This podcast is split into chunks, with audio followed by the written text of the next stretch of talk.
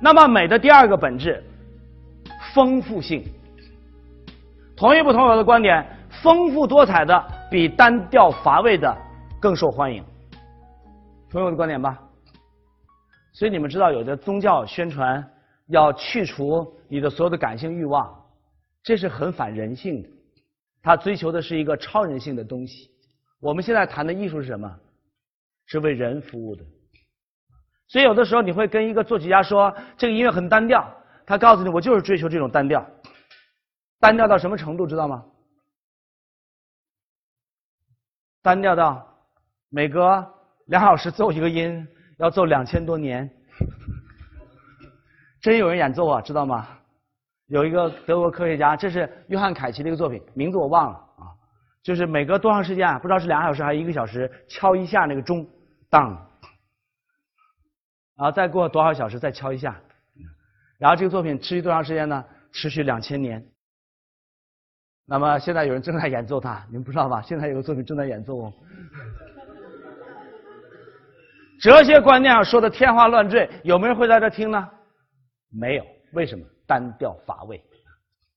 所以实际上你们知道吗？一个幸福的生活非常重要的一个指标，就是要丰富多彩。但，有的人生活单调乏味，毫无情趣，既不听音乐，也不看电影。也不听，也不看美展，也不参加体育活动，也不旅游啊，也不吃饭，什么什么都不去。你们愿不愿意嫁给一个这样的人啊？他特别安全，特别可靠，绝对是宅在家里的。有的时候这个世界就这样，你们知道吗？丰富性和有序性是一个矛盾的啊。有的人生活很丰富，是吧？有七个妾啊，八个妻什么之类的哈，生活乱七八糟。没听说过这样的人吗？有的那个企业家，那个老板花了有了钱以后，不知道该干什么，啊，养七个妾，生九个孩子，你干这个事情。那么从丰富性的原理出发，好的音乐应该是丰富多彩、富于变化的，而坏的音乐呢是枯燥单调、没有变化的。同意我的观点吗？如果一个音乐作品是这样的话，你就觉得不好，对不对？OK。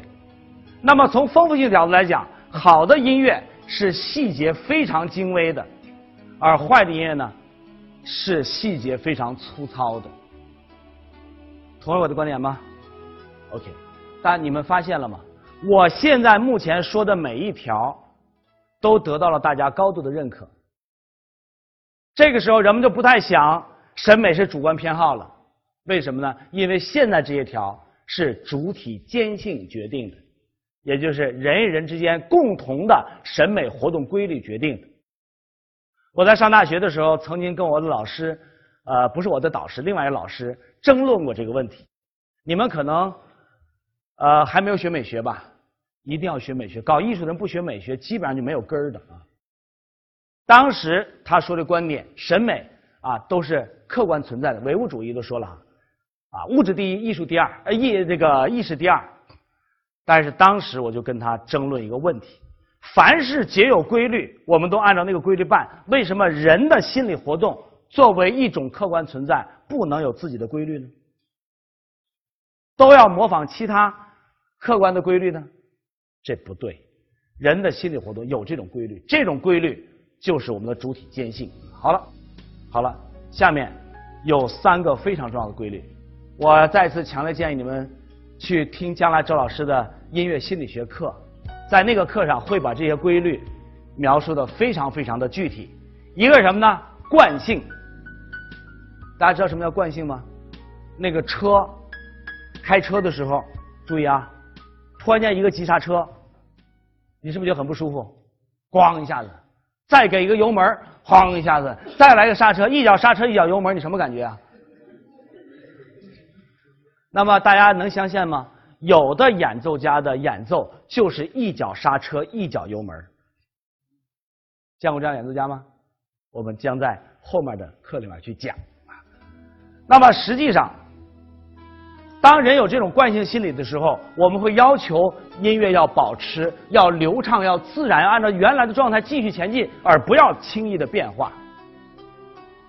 但是有的演奏家。他那个技巧都是设计出来的，非常理性的设计，这样这样那样这样这样这样那样这样，结果你发现很不自然。如果你们有一天去看电影的话，我建议你们看有些中国的演员的表演，你会发现有的表演特别不自然。那么，因此好的演奏给人感觉是自然流畅的，坏的演奏是娇柔造作。你们都听过“娇柔造作”这个词，但是我们在这个课上要把什么是音乐表演当中的娇柔做作具体化到某个音的处理上。从此以后，你就知道了怎样做就不娇柔做作。那么，第二个心理，求异心理。大家知道什么叫求异心理吗？就人有要求环境发生变化的这个要求。你们今天中午去吃菜的时候，注意啊，都观察一下自己吃菜。现在我想问你哈，我眼前有一大桌子菜，我问你，我先吃了一口红烧肉，又吃了一口酱肘子，又吃了一口红烧鱼，又吃了一口酱驴肉，你告诉我，我现在特别想吃什么？想吃咸菜，想吃小白菜。OK，我吃了一个凉白菜，又吃了一个醋萝卜。又吃了一个糖西红柿，又吃了一个啊什么别的什么凉菜，下面我该吃什么了？想吃一口红烧肉，这是什么呀？求异心理，求异心理。你们老上学的时候特别想放假，一放假头两天你马上就要出去玩吗？是不是想在家里多待两天？这是什么心理啊？这是惯性心理。搁家待了五天了，还待得住吗？就想出去了，这是什么心理啊？求异心理。人的心理不断在惯性和求异当中转换的。音乐如此，生活如此，美食如此。为什么呢？因为人的最基本的心理的规律啊，心理的规律。那么，在由于这样的一种心理，导致了人们喜欢奇思新颖的、想象力超群的。追求变化，而不愿意听那平淡无奇、平庸老套的东西。但是你们知道吗？我们中国的演奏家经常会存在着比较平庸、比较随大流、没有想象力的问题。这就好像是国际上对日本演奏家的评论一样。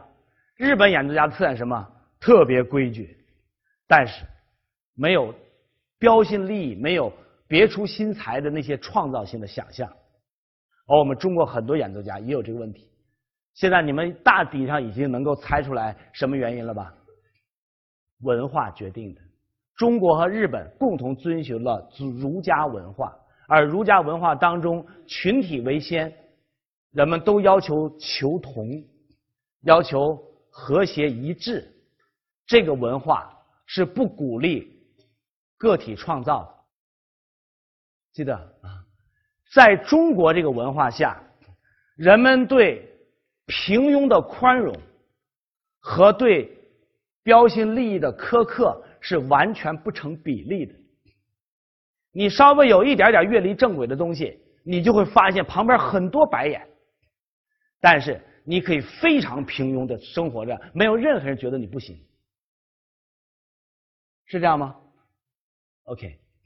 所以从总体角度来讲，这个民族是不太能够产生有个性的艺术家的，除非这个艺术家他的个性难免没有办法压制。比如说郎朗，郎朗是我的偶像啊！你们可以不喜欢郎朗，但是不许在我面前说郎朗不好，OK？那么人还有另外一种心理活动的规律是什么呢？内心的期待。我想问你，今天哎，走，咱们去吃，去到食堂吃饭去吧。那么我说我吃什么都行，哎，江南，我今天要请你吃饭，叫错了，迦南，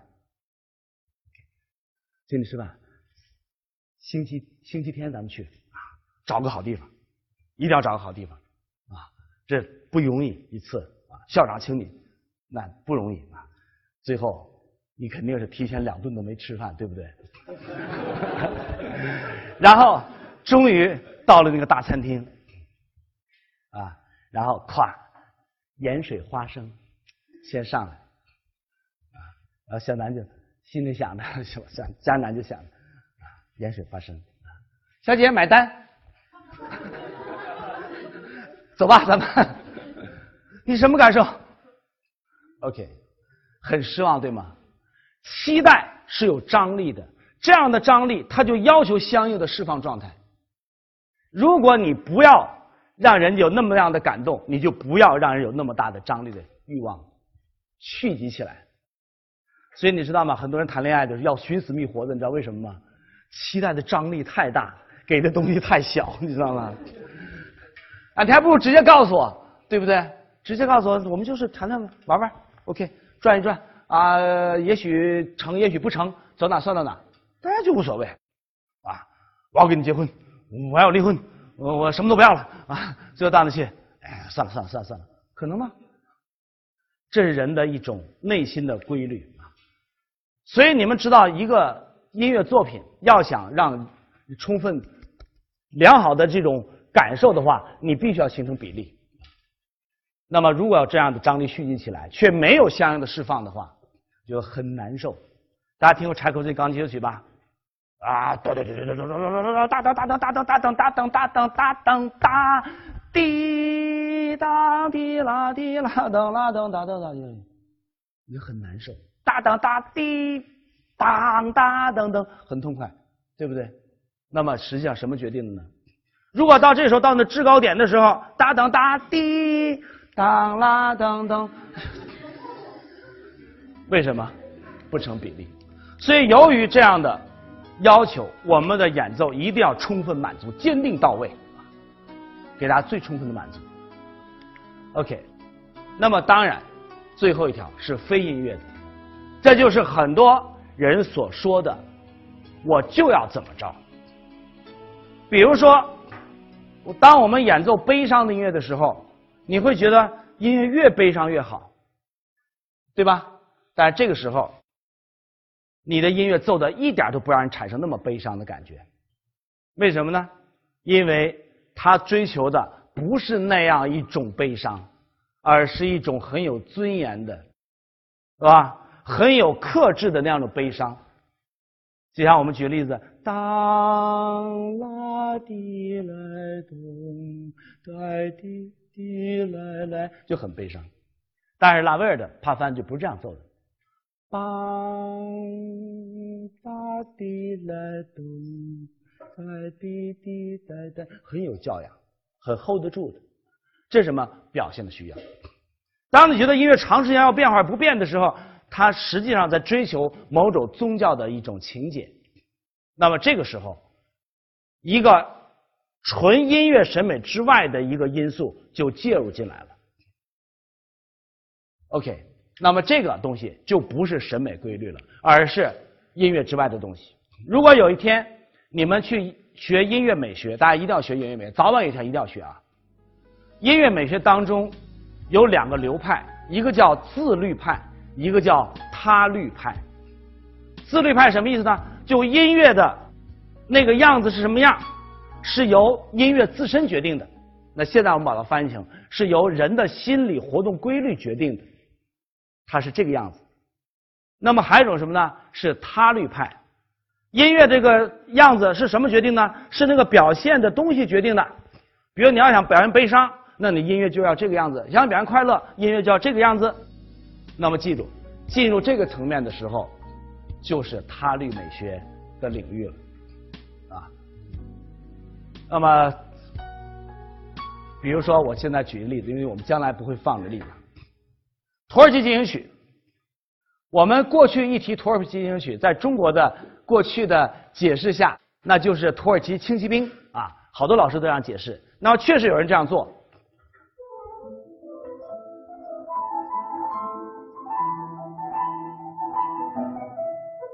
但是呢，我们原来听过格兰古尔德这样做。那么格兰古尔德是什么流派？知道吗？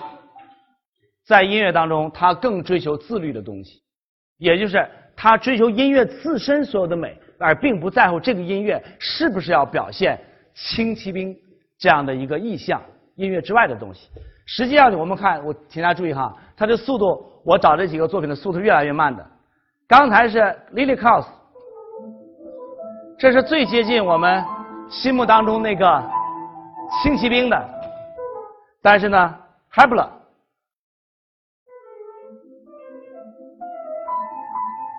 速度就慢了。大家觉得还行 h o l o w i t z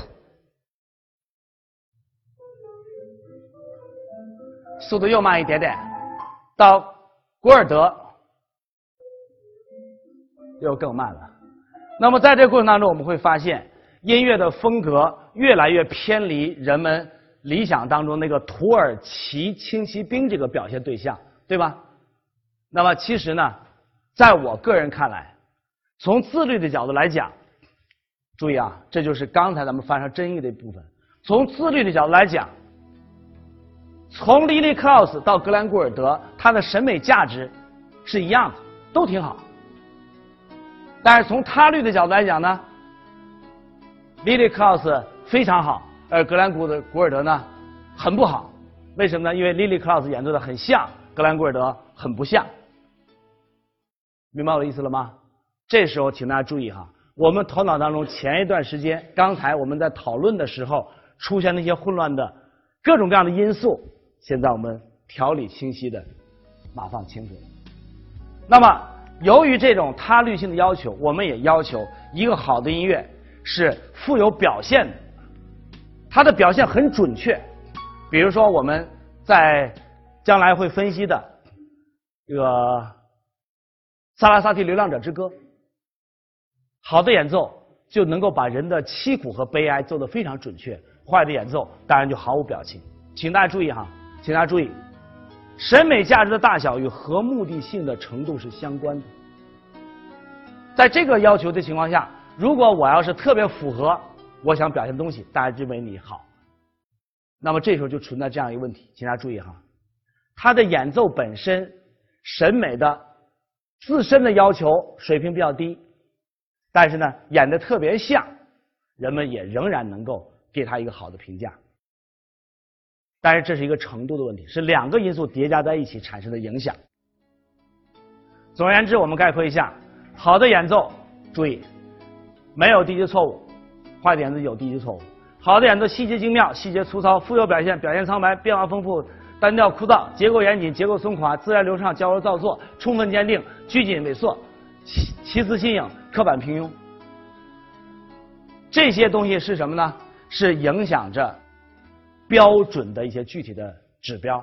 那么这个东西将构成我们这讲以后每一个课的内容。那么，请大家一定要记住哈，实际上音乐的价值的判断是在多重指标下的一个综合评价。音乐审美的价值判断是一个非常复杂的问题，大家能不能想象这件事情和我们对相貌的人的评价是一样的？当你说一个人好，一个人不好的时候，你会发现人们常常所指是不一样的。这就刚才那个同学所说的，我觉得这儿好那儿不好，但是我觉得这个更重要，而他呢觉得那个不重要，这个才重要，经常会出现。还有什么时候呢？有的时候，他这个指标呢有一点点不好，而那个指标很不好。虽然你不在乎那个指标，但是由于那个指标表现太强烈，以至于他对你整个判断影响力也变得比较大。那么总而言之，你们想象一下，一个人好看不好看，有哪些因素影响，就知道音乐的评价有多么复杂。那么在此呢，我要特别强调的是啊，人的欣赏水平。是有差异的，我们很难想象一个音乐者，他连听都听不出好坏来，他的演奏能有多高的追求，他的创作能有什么样的水平？但是确实存在着，我们有大量的同学不能够真真正正的评价音乐作品的好坏。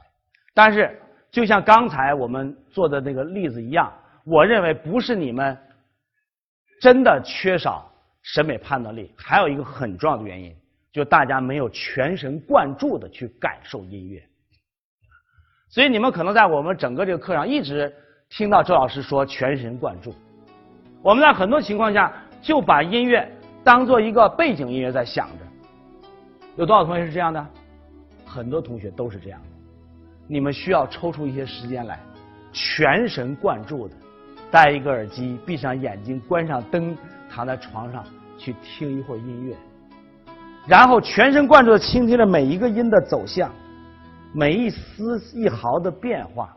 如果你能像周老师经常这样做的话，你就会发现，你会变得越来越敏感，以至于当你非常敏感以后，你都不需要那样全神贯注，你就迅速能够捕捉到音乐当中最精微的东西。这个就是功夫。所以你们看了那些鉴宝大师了吧？远远一看，叫一打眼就知道它是假的。为什么？他长期看，全神贯注的去看，这个功夫花的非常够。所以我强烈建议在座各位，在我这门课上，从此以后开始学习全神贯注的感受音乐，啊。所以我一直觉得，不同的欣赏方式有不同的审美感受，当然引起了不同的审美评价。我曾经有过一次特别特别露怯的一件事情，有一个作品，我不说什么作品了。当时我在人民大会堂听的时候，我出来以后激动的跟我夫人说：“我说这就是中国的贝九啊。”太伟大了！后来别人送了我这张唱片，我当时一听，太恶心了，太差，漏洞百出。后来又有一次，我一个朋友的室内音乐会，他两首作品，我对其中的一首评价特别高，就是温德清先生的弦乐四重奏与琵琶，还有一个弦乐四重奏与二胡，叫小白菜。结果我当时在音乐会听完了以后，我认为什么呢？我认为琵琶那个四重奏写得好，小白菜不好。结果后来再听唱片的时候，我发现我彻底走眼，水平差不是一点半点。你们知道吗？从此以后，周老师在听音乐会的时候不怎么发表议论。为什么呢？因为现场演出干扰因素实在是太多了。有的人现场演出效果特别热烈，回去一听唱片根本没法听。所以我们需要全神贯注，除非有一天赵老师能够做到在音乐会的现场时候还像听 CD 那样全神贯注，那我可能会敢于说我的评价。但经常情况下做不到，做不到，视觉因素太多。所以我想，作为一个搞音乐的人，如果你连听的水平都很低，那么其他的就免谈了，就免谈了。所以你们知道吗？周老师不仅要求你们对音乐那个宗教般的读敬体现在你们的演奏当中。也同时体现在你们听音乐的过程当中，这也就是为什么周老师记住啊，非常非常不喜欢在我放音乐的时候你们说话、发短信、啊读手机，原因就在这儿。我当我看到行为的时候，我绝不仅仅是把它当做一个小的事情来看待，我是觉得你对音乐缺少宗教般的读敬，因此我进而类推，你的所有的专业水平都上不去。OK。不是说这一件事就这么重要，但是作为一种迹象，我会往那方面引。